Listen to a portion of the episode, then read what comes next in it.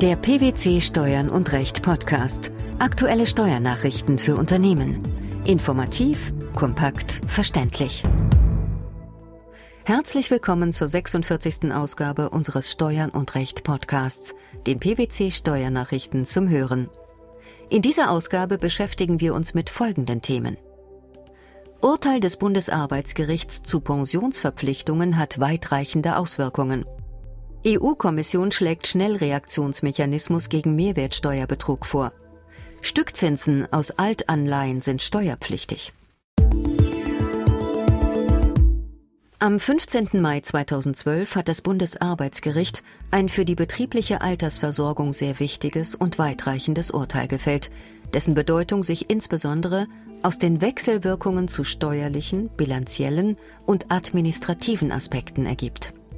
Zudem werden Neuordnungsmaßnahmen der Vergangenheit unter Umständen davon tangiert. Was ist besonders an diesem Urteil? Im zu beurteilenden Sachverhalt hatte das Bundesarbeitsgericht über die Höhe einer Anwartschaft aus einer unmittelbaren Pensionszusage zu entscheiden. Die Versorgungszusage war nach einem Betriebsübergang mehrfach verändert worden. Die letzte Neuordnung führte zu einer Umstellung der Zusage von einer Renten auf eine Kapitalleistung die auch für den bereits erreichten Besitzstand galt. Die ursprüngliche Versorgungszusage beinhaltete Leistungen der Alters-, Invaliden- und Hinterbliebenenversorgung in Rentenform. Als Rentenbeginnalter war das 65. Lebensjahr festgelegt worden. Das Bundesarbeitsgericht analysierte im Rahmen seiner Urteilsfindung die verschiedenen Neuordnungsmaßnahmen der Vergangenheit und ermittelte in diesem Zusammenhang die Anwartschaft des Begünstigten. Mit welchem Ergebnis? Das Bundesarbeitsgericht traf in diesem Zusammenhang unter anderem zwei sehr bedeutende Aussagen. Die erste besagt, dass eine Versorgungsordnung, die vor dem Rentenversicherungsaltersgrenzenanpassungsgesetz entstanden ist und für den Eintritt des Versorgungsfalles auf die Vollendung des 65. Lebensjahres abstellt, regelmäßig dahingehend auszulegen ist, dass damit auf die Regelaltersgrenze in der gesetzlichen Rentenversicherung nach dem Sozialgesetzbuch 6 Bezug genommen wird. Und die zweite besagt, dass die Ersetzung einer Rentenanwartschaft durch eine Anwartschaft auf eine Kapitalleistung in einer ablösenden Betriebsvereinbarung nach den Grundsätzen des Vertrauensschutzes und der Verhältnismäßigkeit einer eigenständigen Rechtfertigung bedarf. Laufende Rentenleistungen haben für den Arbeitnehmer eine besondere Wertigkeit. Er kann darauf vertrauen, als Gegenleistung für seine Dienste und seine Betriebstreue im Alter laufende Rentenzahlungen zu erhalten. Deshalb hat ein Arbeitgeber, der eine Zusage laufender Rentenleistungen durch die Zusage einer Kapitalleistung ersetzen will, diese Umstellung besonders zu rechtfertigen. Mit der ersten Aussage macht das Bundesarbeitsgericht deutlich, dass bei Zusagen, die vor der Einführung der Regelaltersgrenze 67 in der gesetzlichen Rentenversicherung erteilt wurden und als Regelaltersgrenze das 65. Lebensjahr festlegten, grundsätzlich das Rentenbeginnalter dynamisch, also an der gesetzlichen Regelung orientiert auszulegen ist. Welche Versorgungszusagen sind davon betroffen und was sind die Auswirkungen? Das Rentenversicherungsaltersrentenanpassungsgesetz wurde im April 2007 verabschiedet, sodass Versorgungszusagen, die vor diesem Stichtag erteilt wurden, grundsätzlich von dem hier beschriebenen Urteil des Bundesarbeitsgerichts tangiert werden. Dies hat in der Praxis weitreichende Konsequenzen für bestehende Pensionsverpflichtungen. Außerdem sind die Berechnungen zum Versorgungsausgleich betroffen. Durch diese Anpassung der Regelaltersgrenze reduziert sich also die Rentenbezugsdauer und damit tendenziell die Belastung für das Unternehmen? Ob tatsächlich ein Vorteil für den Arbeitgeber entsteht oder nicht doch mit Zusatzbelastungen zu rechnen ist, hängt von verschiedenen Aspekten ab, unter anderem von der Versorgungsformel. Zudem ist zu differenzieren zwischen Anwartschaften aktiver, ausgeschiedener und laufenden Leistungen. Da sich die genannten zum Teil materiellen Auswirkungen auf bereits existierende Pensionsverpflichtungen beziehen, ist anzuraten, bestehende Pensionszusagen einer Prüfung zu unterziehen. Dabei sollte insbesondere analysiert werden, welche Zusagen und Durchführungswege von dem Urteil betroffen sind ob die betriebliche Mitbestimmung zu beachten ist, welche Auswirkungen sich auf die Höhe der steuer-handelsbilanziellen Pensionsverpflichtungen ergeben und welche Auslegungsspielräume für die Pensionszusagen möglich sind. Worauf muss in diesem Zusammenhang in der Praxis noch geachtet werden? Joachim Sartoris, Senior Manager bei PwC in Köln, sagt dazu, Zitat, Sofern in der Vergangenheit Pensionszusagen von Renten auf Kapitalleistungen umgestellt wurden, empfiehlt sich ebenfalls eine genaue Prüfung, da das Bundesarbeitsgericht dem Vertrauensschutz des Begünstigten auf Rentenleistungen eine hohe Bedeutung beigemessen hat. Ohne Abwägung der Interessen der Begünstigten und des Unternehmens läuft ein Arbeitgeber Gefahr, dass die Kapitalumstellung als nichtig deklariert wird. Vor diesem Hintergrund ist eine Überprüfung der existierenden und gegebenenfalls abgelösten Versorgungsregelungen durch Pensionsexperten anzuraten. Zitat Ende.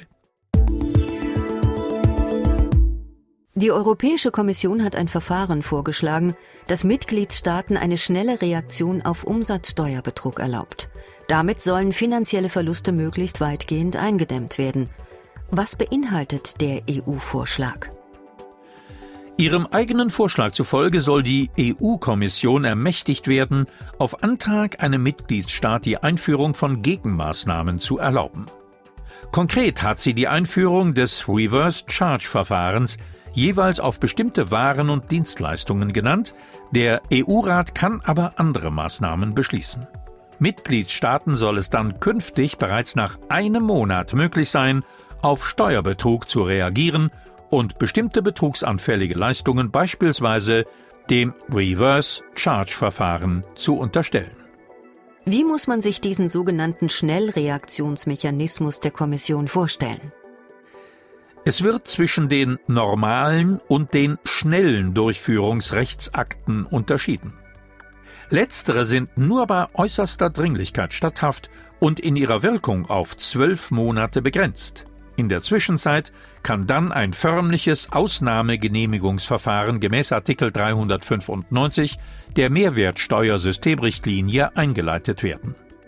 Der Entwurf sieht derzeit vor, dass die vom EU-Rat noch zu ratifizierende Richtlinie bereits ab Januar 2013 anwendbar sein soll. Was erhofft man sich von der neuen Richtlinie? Sollte die vorgeschlagene Richtlinie verabschiedet werden, dann könnten künftig Betrugsbekämpfungsmaßnahmen sehr rasch eingeführt werden. Entsprechend wenig Zeit würde allerdings auch steuerehrlichen Unternehmern zur Anpassung ihrer Systeme verbleiben. Es bleibt zu hoffen, dass in solchen Fällen Rechtsunsicherheiten vermieden werden und dass insbesondere die in- und ausländischen Finanzverwaltungen so zeitnah wie möglich klare und in der Praxis einfach anwendbare Durchführungsregelungen veröffentlichen. Stückzinsen aus dem Verkauf von Altanleihen, also vor 2009 erworbenen festverzinslichen Wertpapieren, werden besteuert. Das hat das Finanzgericht Münster jetzt in einem Musterverfahren abschließend entschieden. Worum ging es im zugrunde liegenden Rechtsstreit?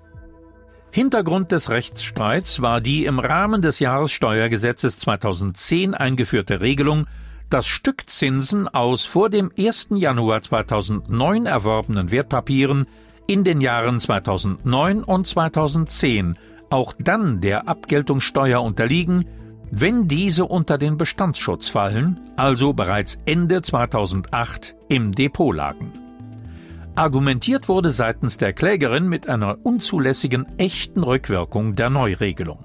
Jetzt ist aber klar, Stückzinsen sind zu versteuern. Die Richter haben sich damit der von der Finanzverwaltung in einem Schreiben vom Dezember 2009 vertretenen Auffassung angeschlossen. Bis zur Einführung der Abgeltungssteuer im Jahr 2009 waren Stückzinsen beim Verkäufer als Zinsertrag zu versteuern. Und nun? Unter der seit 2009 geltenden Abgeltungssteuer sind Stückzinsen als Teil des Veräußerungserlöses anzusehen und als solcher steuerbar.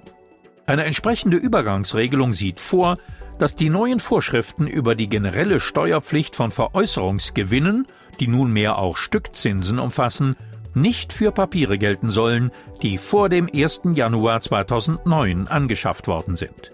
Hieraus wurde allgemein gefolgert, dass auch in 2009 vereinnahmte Stückzinsen aus vor dem 1. Januar 2009 angeschafften Anleihen nicht der Besteuerung unterliegen. Das Finanzgericht Münster teilt diese Auffassung jedoch nicht. Aus dem Sinn und Zweck sowie der Entstehungsgeschichte der gesetzlichen Regelung folgt nach Meinung der Finanzrichter, dass Stückzinsen aus Altanleihen nicht von der Besteuerung auszunehmen seien. Wie begründet das Finanzgericht diese Ansicht?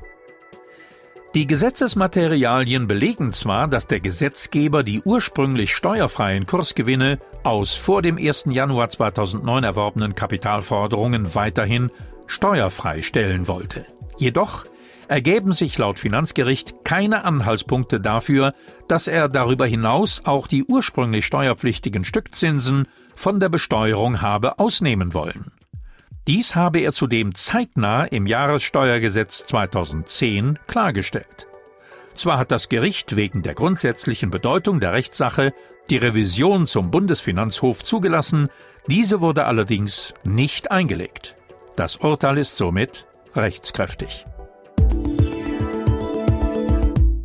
Das Urteil des Bundesarbeitsgerichts zu Pensionsverpflichtungen, der Schnellreaktionsmechanismus gegen Mehrwertsteuerbetrug sowie die Steuerpflicht für Stückzinsen aus Altanleihen.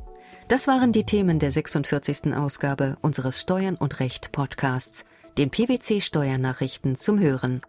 Wir freuen uns, dass Sie dabei waren und hoffen, dass Sie auch das nächste Mal wieder in die PwC Steuernachrichten reinhören.